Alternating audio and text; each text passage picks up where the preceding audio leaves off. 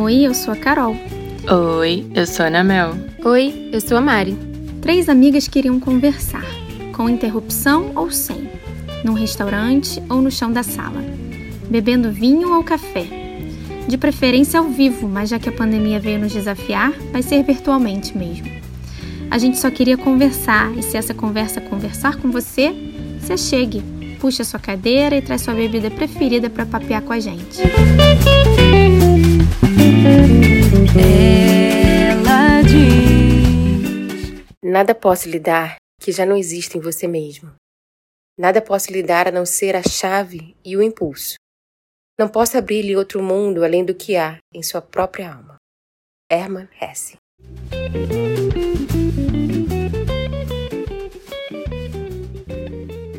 Gente, tudo bom? Que saudade, Oiê, estamos aqui de oiê. volta. Uhul, eba! Hoje temos convidada especial. Hoje nós vamos receber a Dani, que a gente já falou muito dela aqui, porque a gente É. sempre está falando aqui merda sobre astrologia, né? As É. coisas que a gente não sabe e a gente fica aqui chutando aleatoriamente.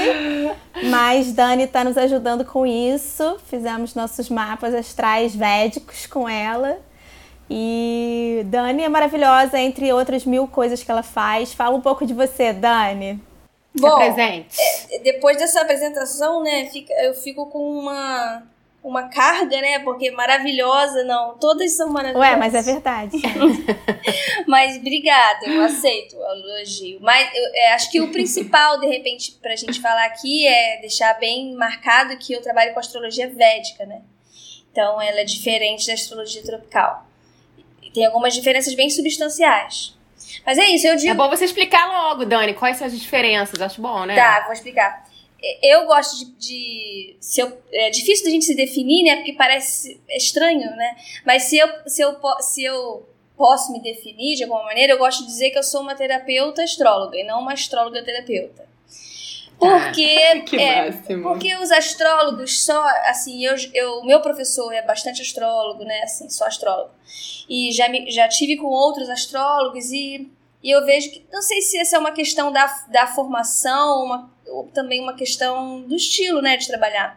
O meu olhar em relação ao mapa é pouco voltado para essas questões de previsão, né, e os astrólogos, eles são muito consultados para isso, fazer previsão, né. Ah, E aí eu, eu acho que a previsão, ela, ela existe, né? e os astrólogos védicos são bastante famosos por conta de previsões muito certeiras, né? Porque uma das... tá, Vamos lá, vou falar das diferenças. Uma das é, diferenças, assim, principais é que dentro da astrologia védica, a gente tem o conceito de Bukti, ou Mahadasha, ou Dashas, né? Que são os trânsitos planetários. Então, a gente nasce, desde que a gente nasce até é, os dashas, né, os buktis, os, os períodos planetários, eles são contados é, num, num, num período de 120 anos. Então, no momento que a gente nasce até 120 anos, o, o mapa ele vai é, demarcar blocos de anos em que a gente vai viver sob a influência de algum planeta. E essa influência desse planeta ao longo dos anos, né, ajuda, por exemplo, a fazer previsões. Vamos supor, se eu tô num trânsito de Saturno, Saturno ocupa a casa do casamento e não tá bem no meu mapa, é óbvio que esse tema, no, quando eu entrar no trânsito de Saturno, ele vai, ele vai surgir. De que maneira que ele vai surgir, a gente não sabe. É, junto com o grande trânsito, né, que seria o pano de fundo, tem o Antardasha, que seria o pequeno trânsito. Então, é o planeta. Saturno, por exemplo, fica 20 anos na vida da pessoa. Então, 20 anos de Saturno, e ao longo desses 20 anos, Saturno vai caminhando junto com outros planetas. Os primeiros anos de um planeta, só aquele planeta, Saturno com Saturno, ou Mercúrio com Mercúrio, ou Sol com Sol. Depois, ele vai caminhando com outros planetas. E também isso ajuda muito a gente a fazer previsões. Que, por exemplo, se eu é, vamos fazer um exemplo aqui. Se eu estou no trânsito de Saturno, Saturno ocupa a casa do casamento, e Vênus, que é o, o planeta que fala muito sobre a troca amorosa, também não está bem no mapa. E aí, no trânsito de Saturno com Vênus, né? A gente sabe que essa pessoa vai viver algo relativo à experiência amorosa, que na nossa sociedade é no casamento.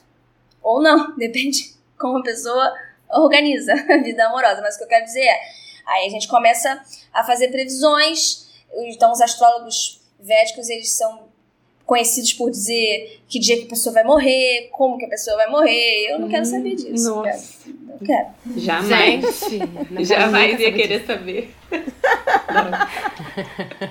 Mas é.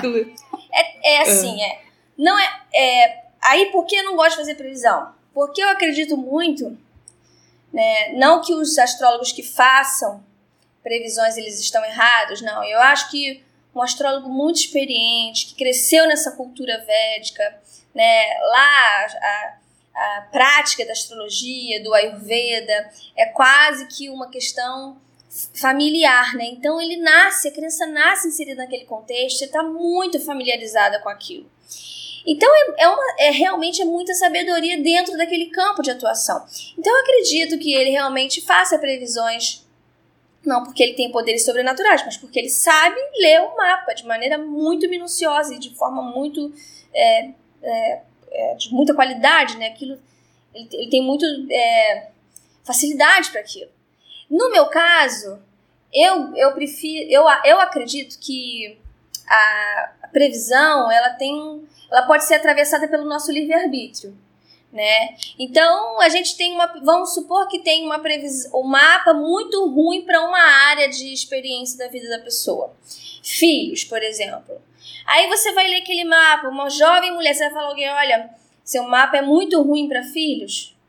Você vai sugestionar aquela pessoa né? O que um astrólogo fala numa consulta é uma coisa muito séria. A pessoa fica absorvendo aquilo por meses, dias, né? Então a gente tem que ter uma sensibilidade, um cuidado, porque a gente também não conhece tudo. Eu fazendo.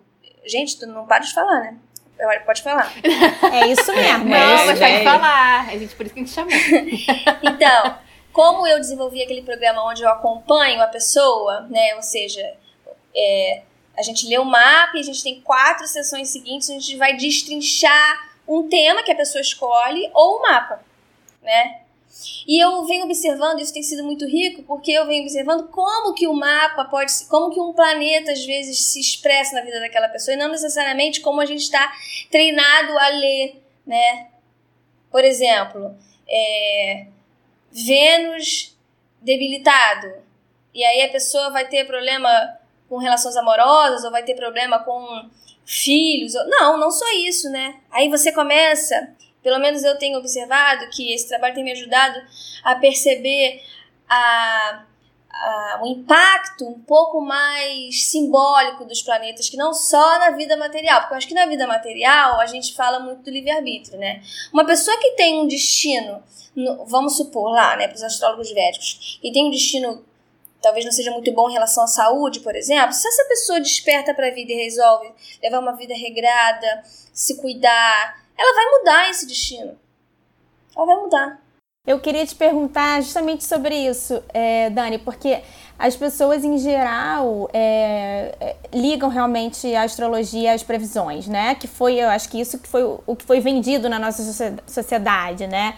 E aí tem gente que, que, que eu falo, né? Poxa, é tão legal fazer um mapa e tal. E a pessoa fala, ah, eu não gosto de previsão, então não, não acho que tem nada a ver fazer um mapa. E eu queria que você dissesse por que você acha interessante fazer o mapa astral é, e, é, focando nisso, assim, que não tem necessariamente a ver com previsões, tem a ver com autoconhecimento tudo mais. Sim. Queria que você falasse um pouco sobre isso. Sim, bom, vocês três já fizeram um mapa comigo, né? E sabem que a tônica da minha consulta não é uma previsão, eu quase não faço, a não ser que a pessoa esteja passando por algo que, que talvez é, queira, me pergunte. Uma vez eu atendi uma, uma moça, é, uma, uma querida até, eu conheço ela bem. E ela tava para lançar um disco. Não é Laura. Não é Laura. e eu tô pensando nela. É, não é Laura. É uma outra. É uma outra amiga cantora, muito boa. e ela tava querendo saber assim, quando lançar, de que maneira lançar. E aí eu ajudei ela, olhando lá. Mas eu ajudo sempre com essa. Às vezes a pessoa quer fazer aquilo naquele momento e vai deixar de fazer porque tá num período. Sabe, eu acho isso um pouco de. Ai, mas é diferente, né? Me parece diferente do que você falava. Você vai conhecer um moreno alto, É. 1900. É verdade. Diferente. Mas o mapa, assim, Por que, que é importante fazer um mapa? Primeira coisa é que, na minha perspectiva, né, o meu trabalho, eu apresento o mapa como uma ferramenta de autoconhecimento. Então, assim, assim como tem a leitura de mapa, a gente tem vários outros trabalhos terapêuticos que vão é, culminar nesse objetivo, que é se conhecer melhor. Eu trabalho com astrologia, então, por que, que é importante fazer um mapa? Porque é uma ferramenta muito potente de autoconhecimento, né? Você conhecer como que está como que estava né, a disposição dos planetas no céu no momento em que você nasceu, quais constelações esses planetas ocupavam, onde está o Sol, onde está a Lua, possibilita é, uma, um aprofundamento dentro da nossa própria personalidade, né? E o mapa, eu vejo, eu sinto, né? Eu vejo no meu trabalho que é muito isso. As pessoas, elas, elas meio que se autorizam a partir do momento em que elas leem um mapa. Porque elas veem, nossa, ah, tá, então eu sinto isso por conta disso. Ah, isso aqui é por causa disso. Não é exclusivamente, único, exclusivamente por causa daquilo. Mas ela entende, né? É como se ela entendesse o que está por detrás de alguns comportamentos. Isso é muito libertador, né? Porque o conhecimento é libertador. A gente não consegue mudar aquilo que a gente não conhece, né? Então, é, é muito bom, né? É muito bom nesse sentido. É, é às vezes as pessoas também ficam com medo de ver o mapa, porque vai ver às vezes uma coisa muito desafiadora. Mas o nosso espírito aceitou esse desafio. E se, e se a gente tem a astrologia como uma ferramenta que foi é, que ficou disponível para gente, é porque é para a gente usar com esse fim. Né? Se eu tenho um desafio no mapa, eu estou lendo esse mapa, tem alguém me ajudando, eu posso superar esse desafio. Eu escolhi esse desafio, então, que eu consiga conhecer melhor esse desafio e atravessar ele, transformando ele numa virtude. É, é para isso que eu faço astrologia. Trazer consciência, né, para as coisas que estão acontecendo, que vão acontecer, mas você olhar para aquilo com, com atenção, né? Para mim, essa coisa de se autorizar é muito, foi muito claro, assim, a primeira vez que eu fiz um mapa, assim, de olhar para as coisas e, e era, tinha algumas questões que eu não me debatia muito, mas eu ficava assim, ah, será que que isso é maneiro de, de, de focar, de trazer à tona, meio querendo esconder algumas características. E, e aí no primeiro mapa que eu fiz, eu falei, cara, isso é meu, isso é meu, eu tenho que levar, sabe? Sim. Não, não, não preciso lutar contra isso, né? São, tá tudo bem. E, e foi super importante nesse sentido. E eu pensei Laura quando você falou, porque quando eu fui fazer o mapa, e Mari também, eu achei muito engraçado, porque Laura que indicou a primeira astróloga que a gente fez, né? Tá. E aí, depois que Mari fez a, o mapa, eu lembro que Laura falou assim: e aí, o que, que você perguntou? Como é que foi? Que perguntas você fez? E aí a Mari, ah, não fiz, não fiz pergunta, não. Aí Laura, como assim? Vocês vão uma astróloga e não fazem nenhuma pergunta? É. E eu também não senti vontade de fazer nenhuma pergunta. E Laura já tem uma outra abordagem, que ela já chega com as questões que ela quer né, tipo, é, olhar. E ela assim, faz ela desde tem... 18 anos, né? Ela sempre É. fez mapa, é uma parada da vida dela. assim. Então ela já tem outra, outra relação com aquilo. E é engraçado isso também, assim. É. cada um vai se relacionar de uma forma. É, sabe que eu gosto muito, eu gostei muito de, de- depois que eu fiz o meu mapa, é de ter uma consciência de que todo mundo, e, é, não importa o signo que você é, tem luzes e sombras. E é, é muito legal você reconhecer essa luz e trabalhar a sua sombra, porque a sua sombra é, é uma coisa boa também, porque né, você, você consegue Sim. o que você. A luz que você tem é a mesma coisa. É a mesma coisa de sombra, né? Você meio que você tem que ir balançando. E eu achei, essa visão muito maravilhosa, porque você começa a ver, cara, realmente preciso melhorar nisso. E é a coisa também dos elementos. Eu não sei se na Védica tem, tem, né? Isso, né? Do- do- fogo, ar, da terra. E, cara, é muito legal você ver isso em, em mim. Eu vejo cl- claramente isso. Mas eu achei muito legal isso, de ver o tanto que eu não tenho nada de água e de, e de ar, e o tanto que eu preciso equilibrar isso na minha vida né, respirar, fazer Buscar, né? yoga, é, essas coisas, a meditação, e o quanto isso me realmente me equilibra, sabe? Porque eu não tenho, eu sou uma pessoa completamente de terra, todos os meus elementos são de terra e de fogo, então Isso é muito legal, isso é autoconhecimento. Não é só, ah, planetinhas não sei o que lá, darará. É, é. tem outras coisas que envolvem a astrologia. É muito amplo, né? Não é só pra você falar, ah, o meu signo é tal, então eu sou assim. Não é isso, né? É muito mais amplo. Sim. Fala, Dani, a diferença entre a astrologia tropical e a védica. Só pra é, claro Você tocou num ponto interessante, que é a questão do signo, né? Na astrologia védica, a gente não tem essa questão do signo solar, né? Quando a gente fala qual é o signo, a gente está falando onde o Sol está, em que constelação que o Sol está. Quer dizer, constelação e signo tem uma certa diferença, né? Porque as constelações é, contadas a partir de uma visão astronômica, né? Astro da astronomia, ou seja, é, o cálculo, ele, o, ele, o céu não está dividido em 12 partes iguais, né?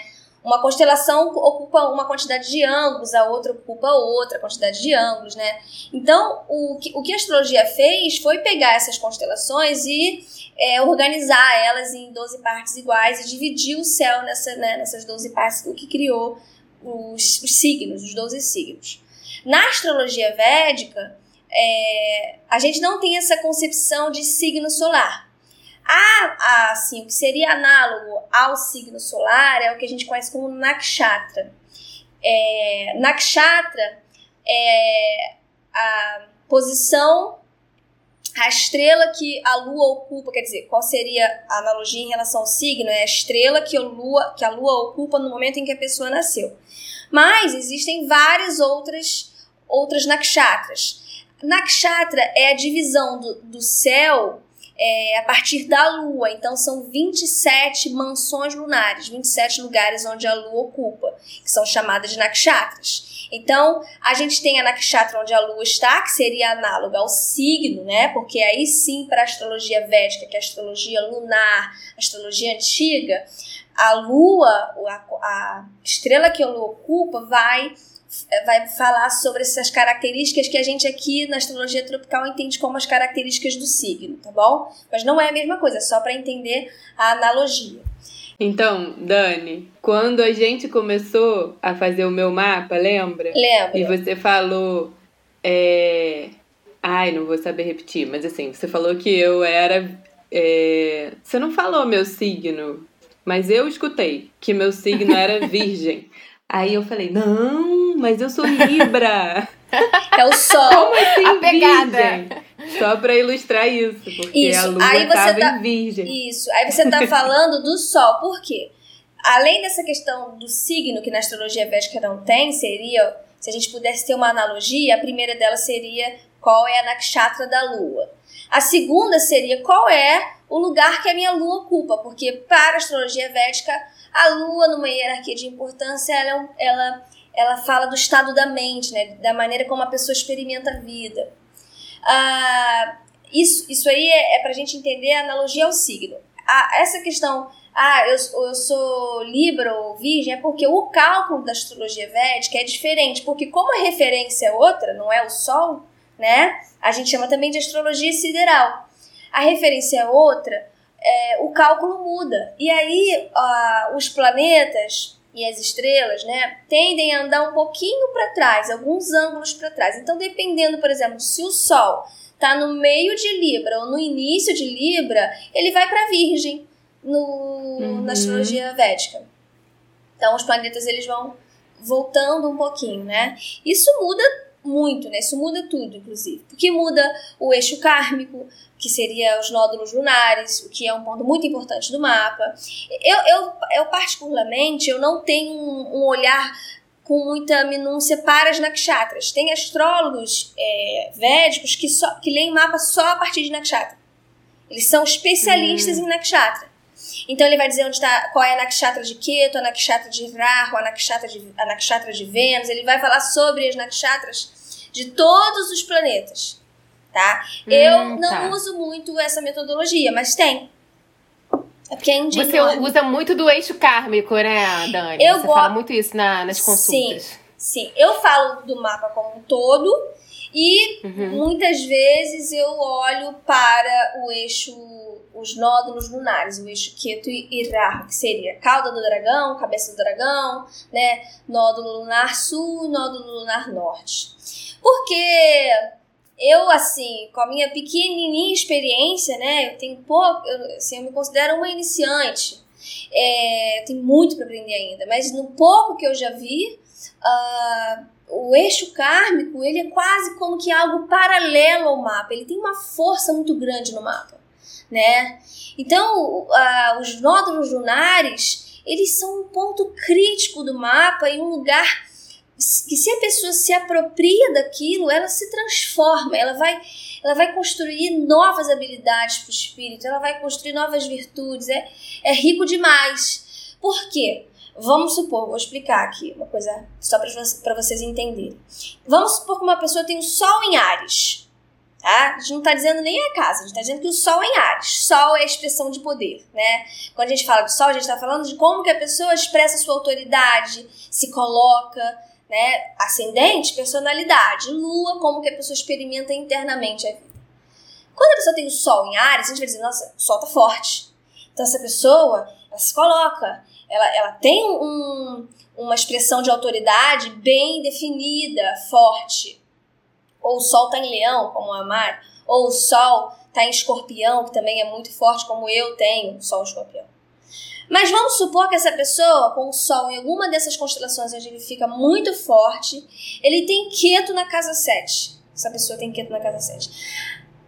Toda essa expressão de autoridade, na hora que, vai, que a pessoa vai usar isso nos, nos relacionamentos bilaterais, ou seja, casamento, parcerias bilaterais, a pessoa não consegue entender, mas ela não consegue se colocar. Ela tem uma tendência enorme para ver, é, perder aquela capacidade que ela tem nas outras áreas de experiência da vida, quando chega na área das parcerias, né, do casamento, que a casa 7 é a casa do matrimônio, do casamento, das parcerias também é, bilaterais, né, entre uma e outra pessoa, sociedades, por exemplo, a pessoa tem uma tendência de ceder, não consegue se colocar, não consegue colocar seu ponto de vista por medo de perder a companhia, por medo de perder a parceria. Entende? Então você fala, nossa, ver como é, uma, é algo paralelo. E aí você. E você analisar o eixo kármico é algo muito maravilhoso, porque se Keto tá na 7, Rahu tá na casa 1, que é a casa da, do eu. Da, da... Deixa eu fazer só um parêntese para as pessoas que não têm noção do que é Keto, Rahu e casas. Keto e Rahu são planetas, né? né, né massas. São massas. massas. Massas cósmicas, assim. Eu gosto de falar. Massas cósmicas, como, como o Sol, né? Não é um planeta, mas é uma massa. E a Lua também não é um planeta. Mas na, na, na astrologia a gente considera isso, né? Isso. São os nódulos lunares. isso. Tá, tá certo, tá certo. É isso. E, e tem as casas, né, Dani? Tem Cada casa tem uma uma função, né? Não é uma função, é uma um, característica, um tema, né? Que, um tema. Da nossa vida, um tema da nossa vida, né? Isso. né? Então, por então, exemplo. Só pra ficar claro, porque. Não, tá certo você colocar, porque às vezes eu vou falando, falando, esqueço de, de pontuar algumas coisas. Mas é isso. Então, se a gente tem. Se a gente tem uma pessoa que tem sol em Ares, mas quieto na 7, independente do sol dela, ela precisa. É um desafio kármico. E aqui, quando a gente fala de karma, eu sempre repito isso nas minhas sessões. Karma aqui, não, a gente não está falando de, desse, desse, dessa definição, senso comum de que ah, eu estou pagando por algo que eu fiz numa outra vida. Não, a pessoa sequer precisa acreditar em reencarnação. Ela pode entender o eixo kármico dela sem acreditar que é, vive, que, que, que, o, que, que anima o nosso corpo atravessa outras experiências fora dessa matéria. Não quer acreditar, não precisa acreditar. O eixo kármico é, tem algo que está muito cristalizado nisso que anima o meu corpo e me faz ver essa área de experiência da vida a partir de uma referência que eu preciso atualizar, que eu preciso melhorar, que eu preciso uhum. transformar. Né? Então, uhum. é por isso que muitas vezes o meu foco é no eixo kármico. E você às vezes conecta o eixo kármico com toda a família, toda a história da família. Então você vê, às vezes é um quieto numa casa, você vai ver que os a pessoa vai contando a história, você vai vendo que aquele, aquele desafio é o desafio de todas as ancestrais anteriores. Né? E é muito interessante isso, porque às vezes é, as pessoas, né? Muita gente fala, ah, é, o meu signo é tal, eu não tenho nada a ver com isso.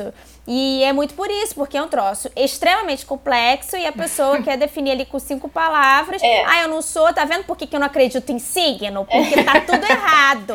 Não sei é. o quê. E, e é isso, porque existem forças que te levam para outros lugares e você não vai se definir em cinco características Sim. que estão escritas ali que dizem que tem a ver com aquele aquele signo somos- solar. Sim, Somos únicos, né? Então não teria como ser tão simples assim.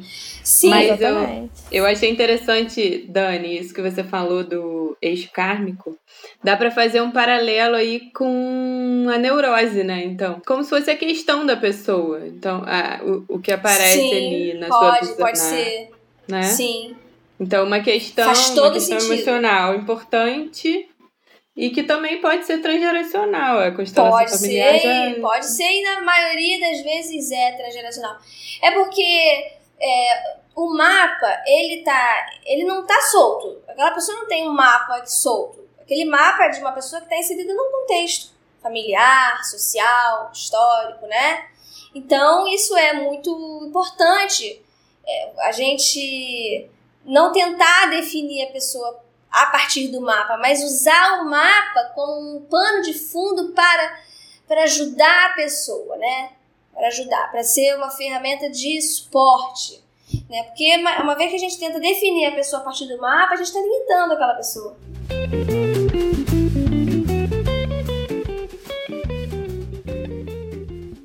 Você fala com muita empolgação, Dani. Teve uma hora que você estava explicando, agora, eu não sei repetir não, mas sua voz até ficou mais forte, assim, vocês viram? Ela Desculpa. fala com muita empolgação. Não, desculpa foi não. maravilhoso. Tá Eu tô- seu- Eu tô é, Tá trazendo aí. como algo bonito, assim, de ver, É. né? A sua empolgação. Obrigada. O que que, o que que te fez, assim, escolher esse caminho e trabalhar com astrologia? O que, que me fez escolher astrologia? Essa é uma pergunta muito boa. Eu sempre fui uma pessoa muito sensível, né? Sempre me, me percebi sensível. Então, jovem, eu estudei música por muito tempo, isso ainda aflorou minha sensibilidade. Quando a gente fala de Eu precisava, eu precisava falar uma coisa antes, tá? Hum. Pra, pra, pra, as pessoas entenderem Dani, né? Que eu falei até com ela, não lembrava desse encontro nosso. Mas vou, vou contar a, nossa, a minha história minha e de Carol com Dani, né? Como a gente encontrou com essa pessoa, como, pra vocês verem como essa pessoa é. Love Story. Eu lembro muito bem que eu estava na casa de Carol e, e Laura falou pra gente, porque Laura que uniu a gente, né? A, a convidada do, do episódio anterior que vocês ouviram na semana retrasada, aquelas que, uh, super conectadas. É. Mas é. E, e Laura falou pra, pra mim e pra Carol: Olha, eu tô fazendo um trabalho na faculdade, a gente precisa fazer uma entrevista com vocês sobre troca de cartas. Era uma coisa assim, né, Carol? É. E aí tá. Aí a gente fez esse trabalho, aí elas fizeram a entrevista com a gente e tinha essa menina que, que, que Laura levou, que chama Dani. Aí, gente lá, aí Dani, do nada, começa a falar, não sei porquê, que ela tinha uma- um problema de tiroidismo e que ela curou sem tomar remédio. Assim, ela. Cara, como assim que eu vou ver a vida inteira tomando remédio? Não, de jeito nenhum. E ela foi procurar outras paradas pra ela fazer pra sair dessa, desse karma de tomar remédio a vida inteira. E aí Carol ficou, o quê? Carol ficou assim, como assim? eu Carol fiquei muito nunca mais esqueceu. porque eu tenho a mesma parada que Dani, né? Dani não tem mais. Mas Não eu, eu- tenho. na hora eu pensei Eu, assim. eu vou, eu vou, eu vou, eu vou. É porque a gente tem o, o tempo, e o tempo às vezes faz com que a gente apague algumas informações. Eu vou explicar essa história.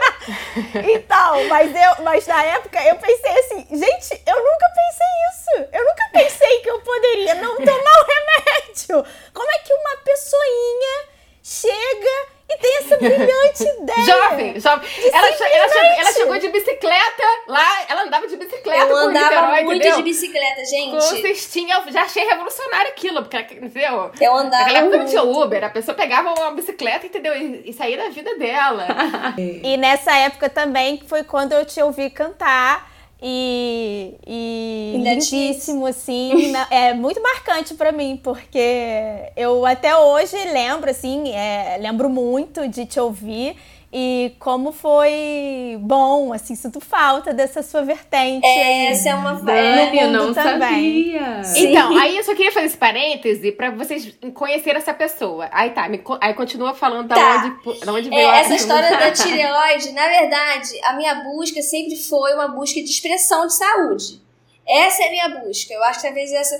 E eu, hoje eu entendo que a expressão da saúde é, é, é, é complexa. Ela não é só a expressão da saúde do corpo material, né?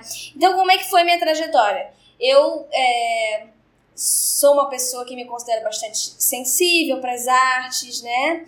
E, e, e fui, fui crescendo, fui né, vivendo minha vida, traçando as minhas rotas, me formei em jornalismo, mas dentro da faculdade de jornalismo eu já tinha uma questão com, com esse tema, saúde do corpo, e sempre olhando para essas com esse olhar bem subversivo mesmo, né? De subverter essa ordem, de por que, que tem que ser assim, né? E aí foi quando eu descobri esse problema da tireoide, eu fiquei indignada, porque eu tinha 19 anos, eu falava, cara, não é possível. Com 19 anos a minha tireoide não funciona mais, não vai mais funcionar. Eu vou ter que ficar suplementando o hormônio para resto da vida. E aí que eu conheci um médico, que até hoje é meu médico, que é um, que é um grande é, mestre para mim, né, em vários sentidos, mas ele é bem controverso. Só que ele, ele, ele me ajudou, ele, ele, é, olha, foi ele que me deu as respostas que até então a medicina alopática tradicional, que tem as suas é, seus benefícios, tem seus, suas qualidades, as coisas que a gente precisa reconhecer, mas que quando se trata de olhar o ser humano, quando a gente fala de uma maneira holística, não no sentido místico, mas no sentido de inteiro, a medicina uhum. ela, ela tá muito fragmentada em especialidades, então os, os caras não sabem, eles não eles não conseguem conectar, eles não fazem isso olhar.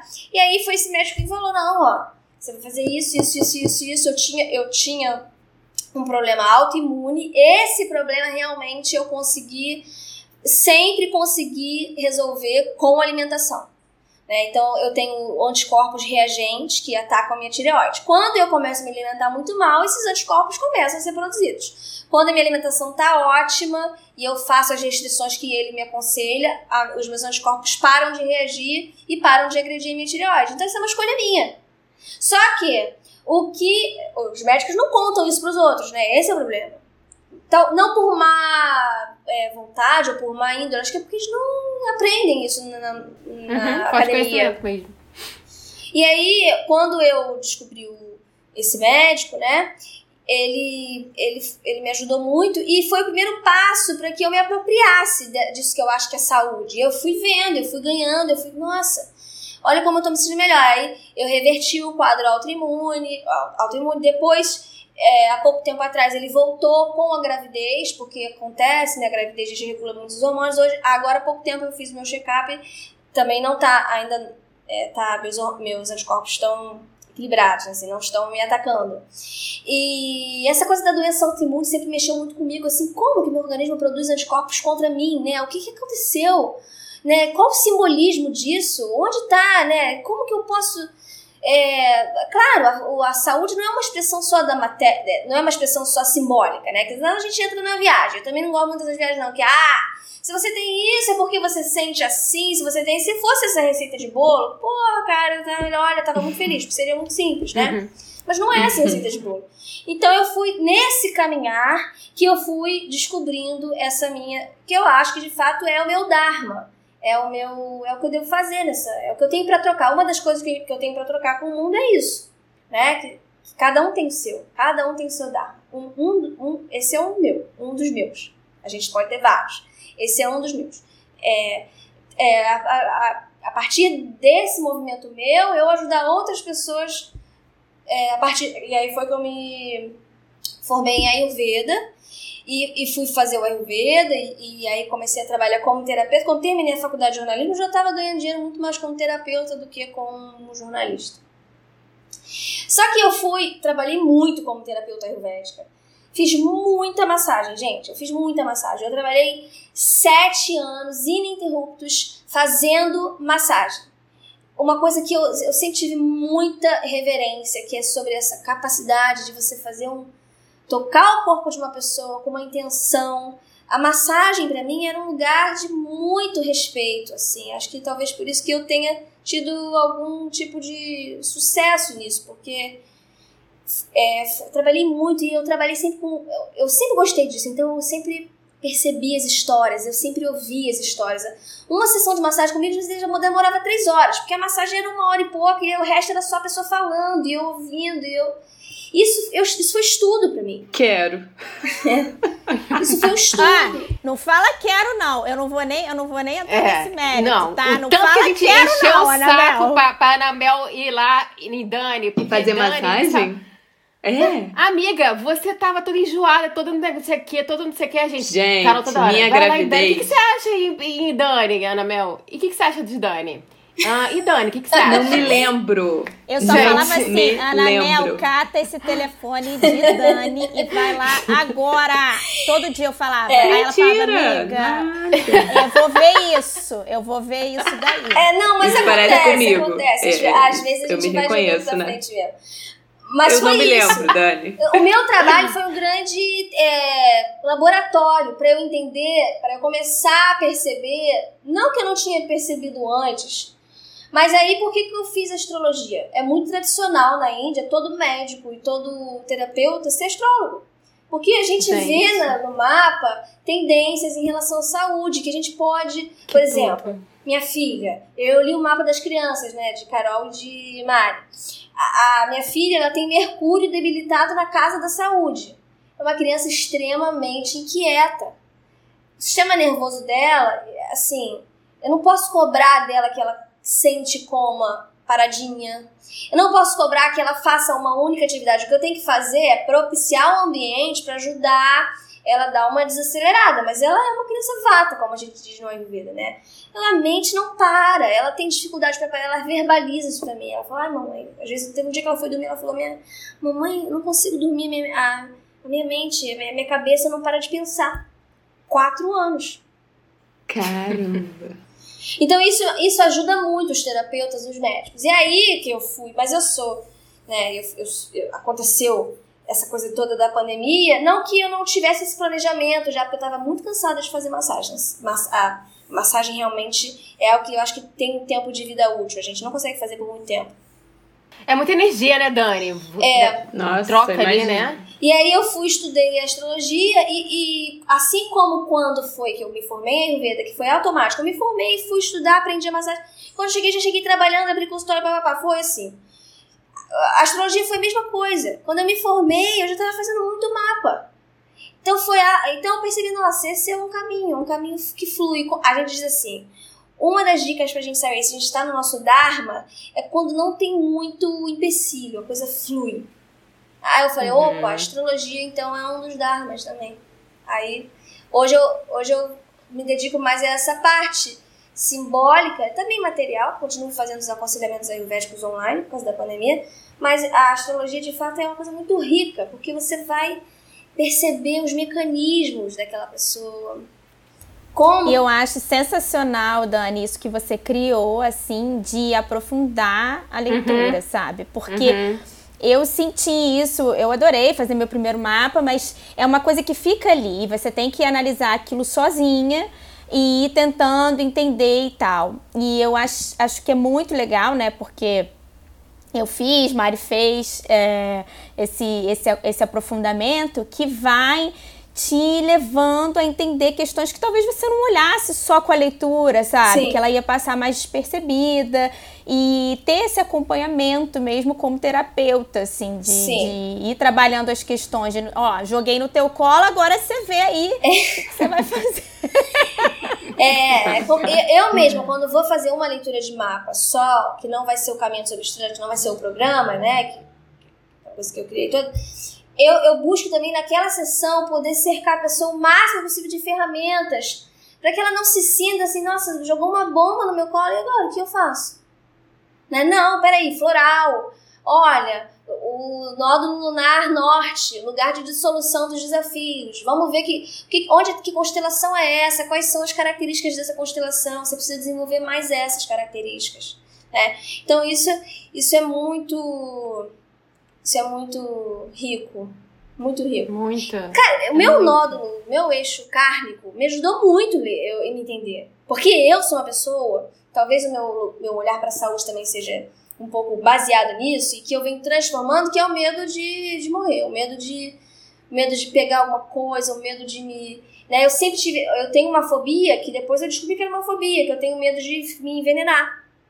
Isso deve ter. É. Depois eu descobri que uma antepassada minha próxima, minha bisavó, morreu envenenada, tá? Olha só. Olha só. Aí olha que eu só. vi, gente, será que Gente, esse é um registro?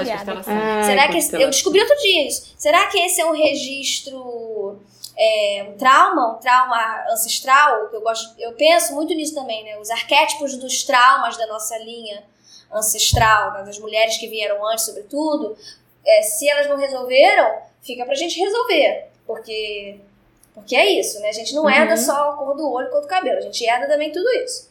Então, é, é eu sempre tive essa questão um, um, certo temor, assim. Eu não consigo pegar, por exemplo, sabe hora pronobis que as pessoas comem? Uhum, uhum, você, não, você pode pagar um milhão de reais que eu não como aquilo. Eu morro, eu sei que é uma ignorância ótima pra quem mas eu não consigo, porque se eu vou comer, eu vou Dani, por isso que você não tomou o remédio. Então, a questão do remédio tinha a ver um pouco com isso, mas hoje eu já superei. Então, aí eu, tô, eu já transformei isso. Não, né? mas é bom. É, bom é, não, né? Bom. Porque acaba sendo uma prisão.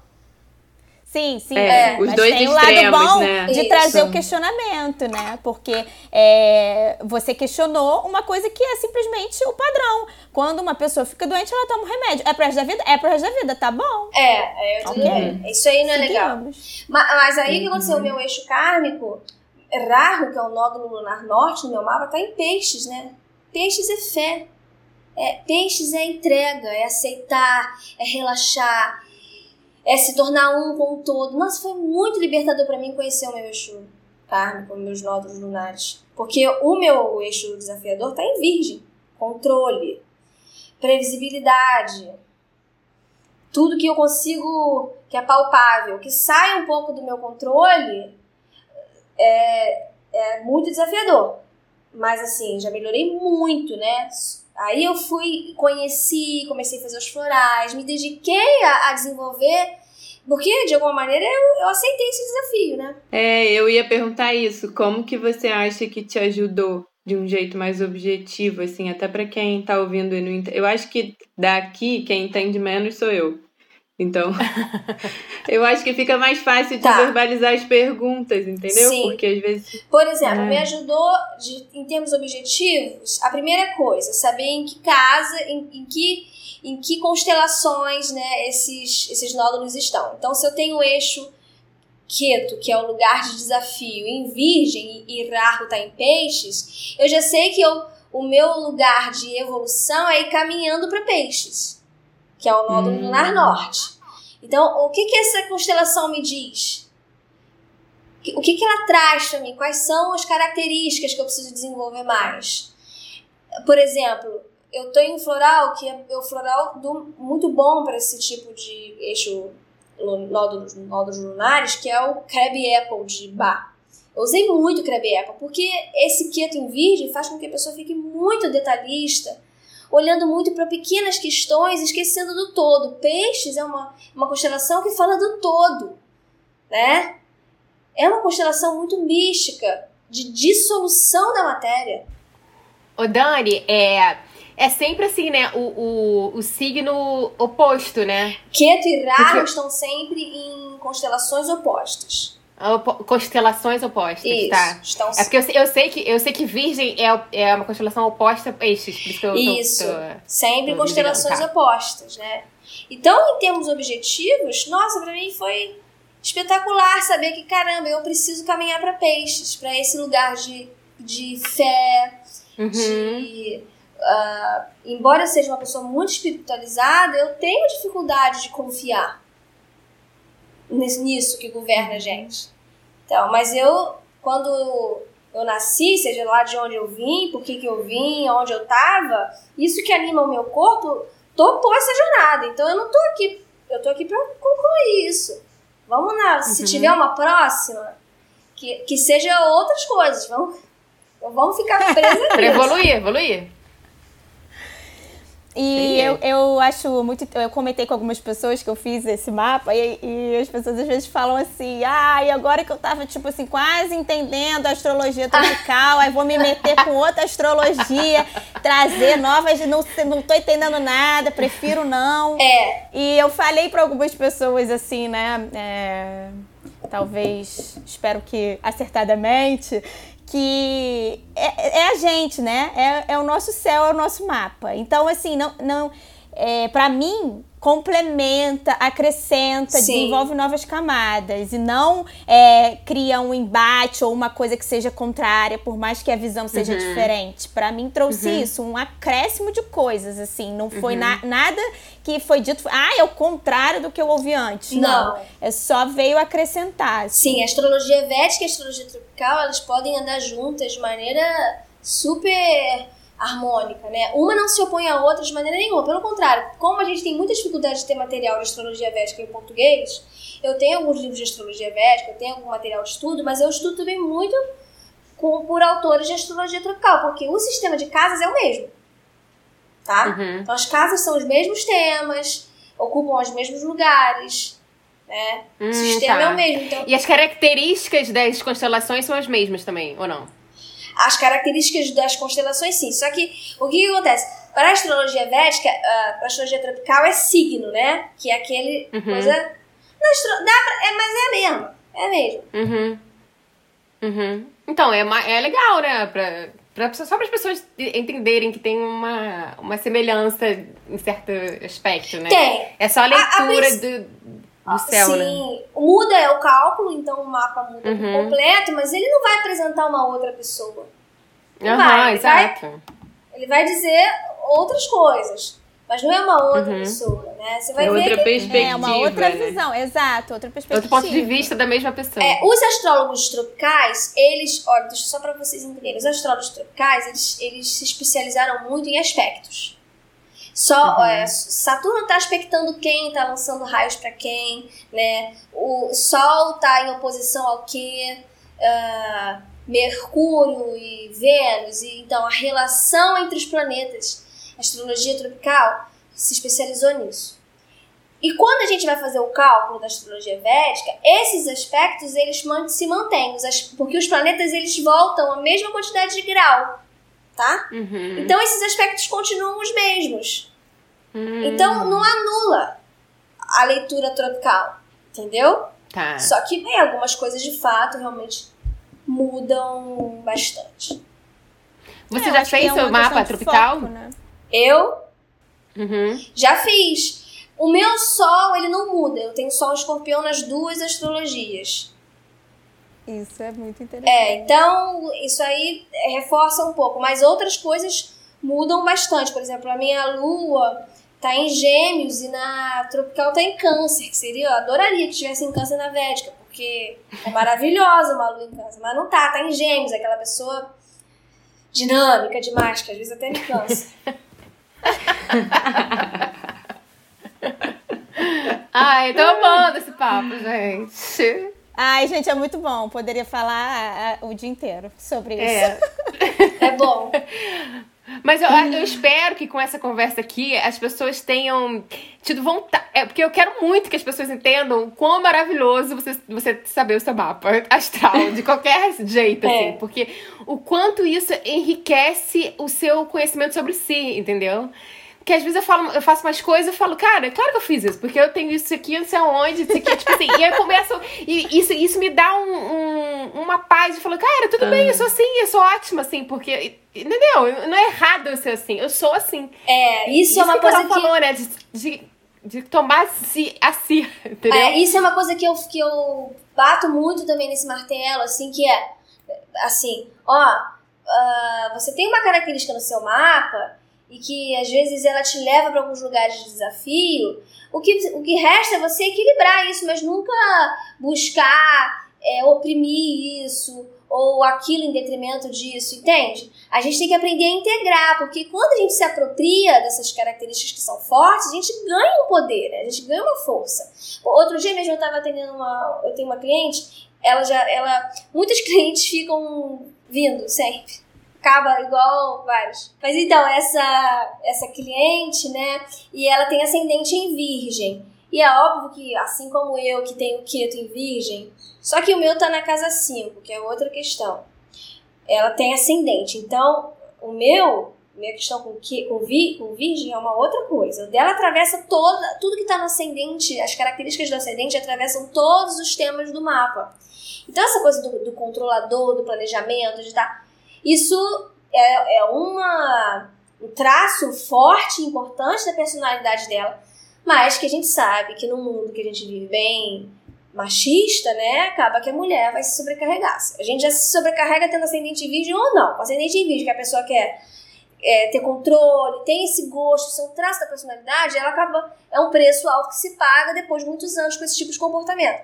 E eu, eu, tava, eu, eu tô nesse lugar né, de ajudá-la a achar essa medida certa. Porque não adianta eu falar pra ela: olha, você não pode ser controladora, você não deve ser, vou te dar ferramentas para você abrir mão do controle. Não, ela não vai conseguir. E isso, inclusive, levou ela a bons lugares. Então, o que uhum. ela precisa é achar a medida certa dessa expressão. Não a, a, né, não a medida exagerada que acaba causando disfunção uhum. na vida dela. Uhum. Isso é muito importante. Sim. Essa coisa da integração também é muito interessante porque a gente está acostumado, né, a entender as características com, quando elas são diferentes, é, opostas, a gente tem que ter uma ou outra, né? Então, ah, se eu sou assim, eu não faço aquilo. Sim. E isso é uma grande mentira que a gente tem é. acreditado aí, porque a gente tem tudo, a verdade é que a gente é uma coisa e outra, e como que a gente é, vai justamente fazer o que você falou, de equilibrar, de trazer a medida certa para a gente conseguir seguir com, com tudo, né? Que Sim. a gente é. Absolutamente. Não, isso é muito lindo, gente, porque, de novo, dá para fazer paralelo com gestalt terapia, pelo menos terapia é, sistêmica, enfim. Não. Sim. Porque uma das primeiras intervenções que eu lembro de aprender lá atrás, na formação, foi essa. É, de trocar. Isso era um trabalho meu, né? Comigo, na formação. De trocar o ou pelo e. E isso é tão poderoso. É isso. uma das formas de integrar, né? Tem várias, mas uhum. é muito E como é potente. é difícil às vezes, né? Como é uhum. difícil, porque a gente é muito. é ensinado a excluir uma coisa e ficar com a outra. Sim. Uhum. Isso é engraçado, né? Teria que entender. É, a, eu vejo muito isso, e claro, o meu trabalho passa muito por isso, de ajudar a pessoa a integrar todos esses aspectos da personalidade que muitas vezes de, eh, quando a gente vai analisar de maneira material, de fato apresenta opostos. E aí que tá, bom, se eu tenho duas características opostas, como que eu trabalho essas características, né? Como que eu, porque vai ser importante para mim essas duas expressões. Então, como que eu uso elas ao meu favor, né? Como que eu me aproprio delas e vou usar elas na expressão da minha personalidade de maneira funcional. É, agora, onde foi que contaram essa história pra gente, né? Eu não sei qual interesse, em que capítulo do uhum. livro tava, né? Olha, ou você vai fazer isso ou você vai fazer aquilo. Não pode fazer as duas coisas. Exatamente. Eu lembro muito disso no meu mapa tropical, porque é, eu lembro que a astróloga falou que eu, eu tenho é, no tropical, né? Meu, meu solar é câncer e, a, e, a, e o, a lua é aquário e minha lua é muito forte. E, e são signos opostos. Eu lembro que ela falou, são características opostas. E o seu marido é aquário também. Então, assim, tem uma oposição aí.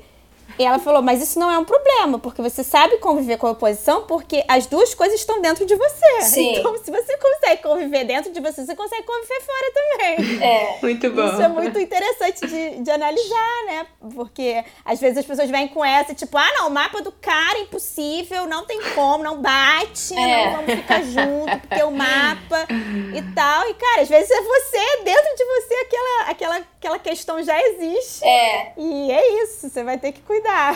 Isso é muito legal, né? A gente conhecer o nosso mapa é uma coisa muito maravilhosa mesmo. Tem várias coisas que se né? apaziguaram em mim quando eu conheci, quando eu vi o meu mapa. A minha própria, eu sou um pouco conservadora, né? Entender que é, eu sou conservadora e tá tudo bem. Ela respirou fundo agora, gente. Ela falou. Porque, porque eu fui muito cobrada. Eu sou assim. A gente é muito cobrada. Eu sou. Eu, olha só, sabe, eu tinha um apelido na escola porque eu era tão é, assim, aversa a, a ordens, a coisas assim, muito impostas, que me chamavam de sem brincadeira. Foi por um tempo, não me chamaram tanto de, desse apelidão, de Che Guevara de saia. Porque eu era ah, assim, meio né, revoltada e tal, muita energia é, para reivindicar.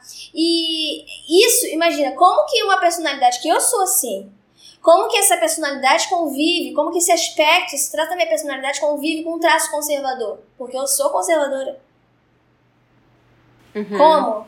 Uhum. Ah, É então ou eu vou ser essa pessoa que vai ser totalmente. é, eu não obedeço ordens, eu não quero. né? E, co- e como que eu lido com, esse, com essa outra parte que é muito conservadora? Pra mim, as questões da família são importantes. E é, é então- sedutor, né? Você seguir assim, quando é também uma característica muito visível, que aí as pessoas te chamam, falam, é muito sedutor você se encaixar naquele É. lugar. Mas dentro de você fica uma luta eterna Fica. que você sabe que aquilo não, não, É. não dá pra manter, né? Então, como Não, é que e- e faz, tem- Dani? Como que faz? Como é isso? isso também do... Fala pros ouvintes. Aí, Análise. É, Terapia, claro. isso. É, então, como que faz, né? Não tem uma receita. Não tem uma receita. É, seria É, tão como bom que se você tivesse. fez? O que que Você eu acolhe? fiz? É, porque essa é a minha resposta, mas eu queria ouvir a Sobretudo acolher. O que que você falou? Acolher mesmo, é isso, né?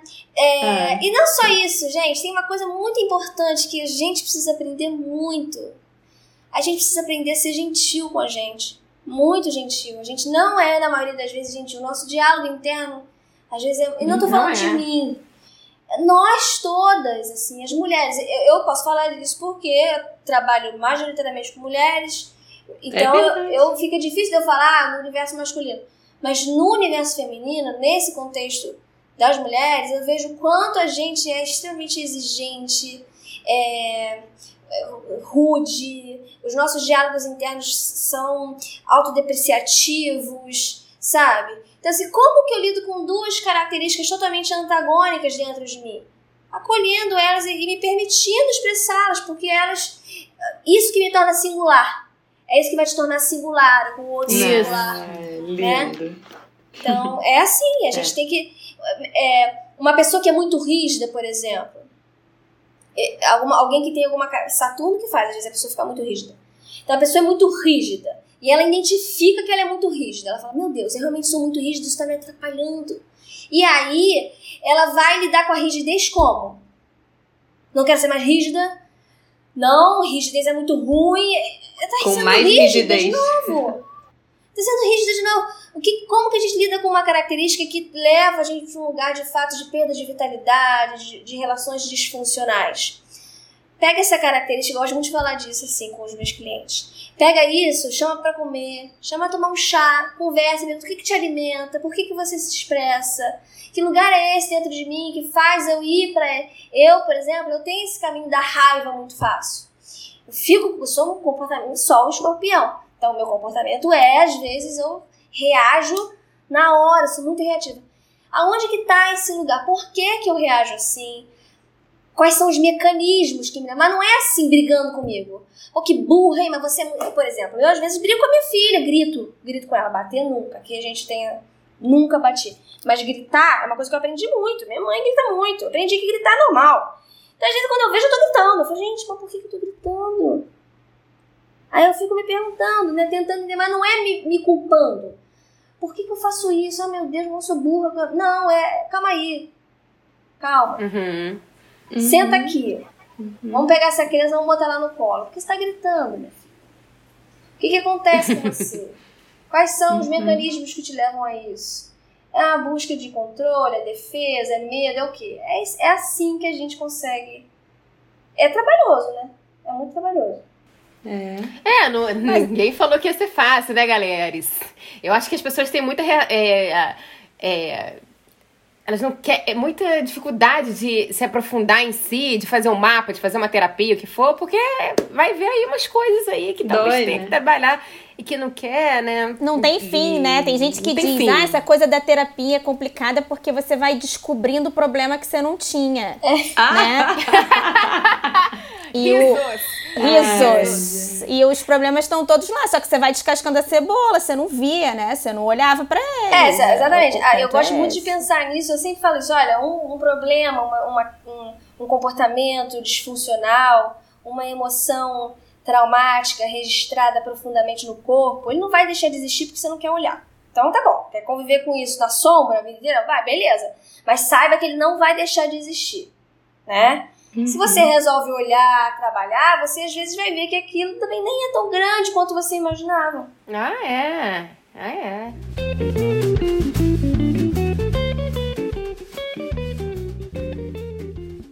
Mas olha só, queria agradecer muito a Dani por É, estar aqui com a gente, porque é, eu tive uma experiência muito maravilhosa. Eu só, eu só parei em Corinha por causa de Dani. Que isso, jura? Não, tô brincando, mas claro que foi por do minha causa, Dani porque eu sou maravilhosa, que, né, né, enfim. Mas é porque eu tava no momento da minha gravidez que eu tava com 47 semanas, esperando essa garota ela não sair. E, e assim, com 12 meses já de gestação, e tava desesperada. Sem e aí- enjoação, é real essa É história. verdade. É, isso é verdade. eu lembro, eu lembro de você saindo. E aí, Eu lembro de você saindo e aí, do Laura? consultório. Então, Laura, minha amiga maravilhosa, me deu de presente uma, uma, uma massagem com o Dani. Uma Mas é massagem que Dani falou. terapêutica, né? É, uma, massagem porque que vem eu não lembro aquelas... tanta massagem, mas eu lembro de Dani falando comigo. Você vai conseguir, com certeza. Tipo assim, com uma certeza. Você vai conseguir. que que Não, fica tranquila, Mari. Fica tranquila. Não, você vai conseguir. Porque eu tava, eu tava falando, cara, eu vou ter que fazer outra cesárea, desesperada, não vai dar, essa garota não quer sair. nananã. Cara, ela me acalmou de uma forma que eu sou grata pra você pra Você sempre. sabe que eu lembro, você disso. tá falando, eu me lembrei daqui, da, exatamente do raciocínio que eu te conduzi naquele dia. Pode Aham. falar? Pode? Então é isso, gente. Você tava saindo do aí. consultório, tava saindo do consultório, e aí eu falei assim pra você, Mari, imagina um atleta que treina, Isso, lembra disso, isso Mari? Eu falei? Lembro. Mari, você imagina um atleta que, que compete, um atleta de alto rendimento, ele compete nas Olimpíadas. Você imagina se ele vai deixar de treinar porque ele tem medo de não perder. A chance dele perder existe, a chance dele não ganhar o pódio, dele não conseguir, existe. Assim é o parto. A gente não pode pensar que porque existe a chance de ter uma intercorrência no meio daquele parto, existe. Existe a chance da mulher falar não quero mais, existe. Tudo isso existe, mas você vai deixar, né, a, a uma coisa que eu gosto muito de usar, matar antes de morrer, né, assim. Você prefere antecipar a frustração por medo de viver a frustração como se você não estivesse vivendo a frustração. Então, eu, eu lembro que eu te falei muito isso. Mas, Você falou, você falou. Muito bom. E aí foi isso, aí eu lembro, você saiu. Não, e aí eu acreditei muito. Porque você me deu uma segurança. Você falou, você vai conseguir. Toda hora você falava, você vai conseguir. Não, você vai conseguir. Mentaliza, não sei o que lá. Me deu vídeos florais maravilhosos. E deu tudo certo, gente.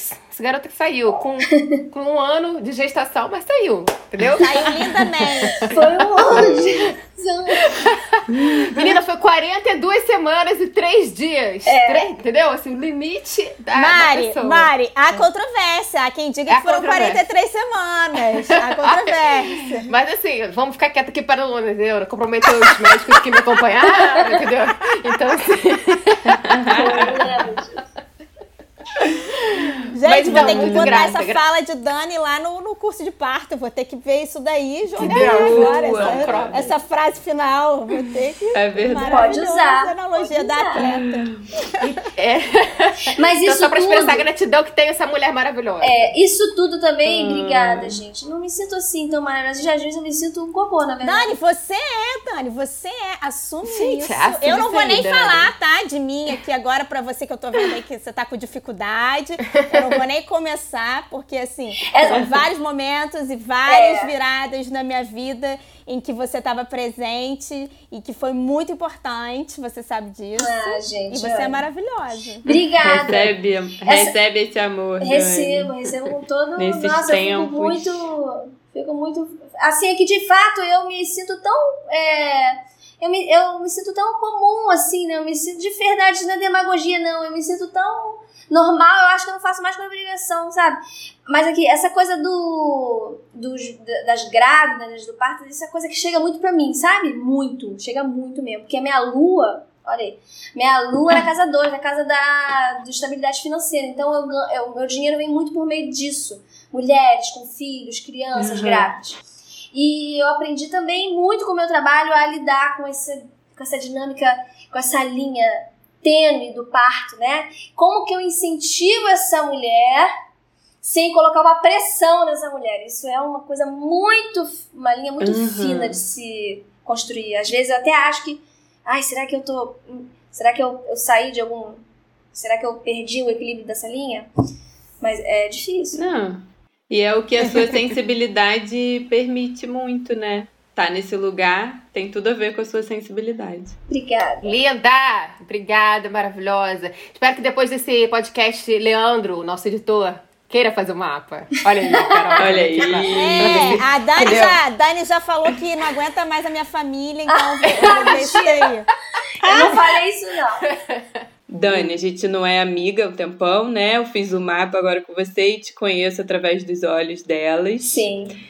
E tem uma frase que você falou no dia lá do meu mapa, que eu Aham. escuto ela várias vezes Jura? na minha cabeça, que é apaixone-se pelas suas criações. Ah, que legal. Uau! Que coisa linda, que maravilhoso. Obrigada. Obrigada Que porque tá ecoando ainda e às vezes quando me dá um desânimo, um vacilo, eu lembro. Ah, que legal. Ai, eu, tô, sou apaixonada por isso sim, e aí eu volto. Ai, que bom. Gente, olha, isso é Muito tão bom bonito. pra mim. Nossa. Que bom. É. A Maravilhosa! gente amou, a gente amou. Foi muito, Muito amor, muito, muito obrigada por estar aqui com a gente. Eu que agradeço. Muito Obrigada. mesmo. Um beijo, Muito meus amores. Dividir você aqui com os nossos ouvintes. Imagina, eu que Beijos. agradeço a oportunidade de falar, tá? Obrigada, querida. Beijo, gente. Tchau, gente. Beijo. Beijo. Tchau. Tchau.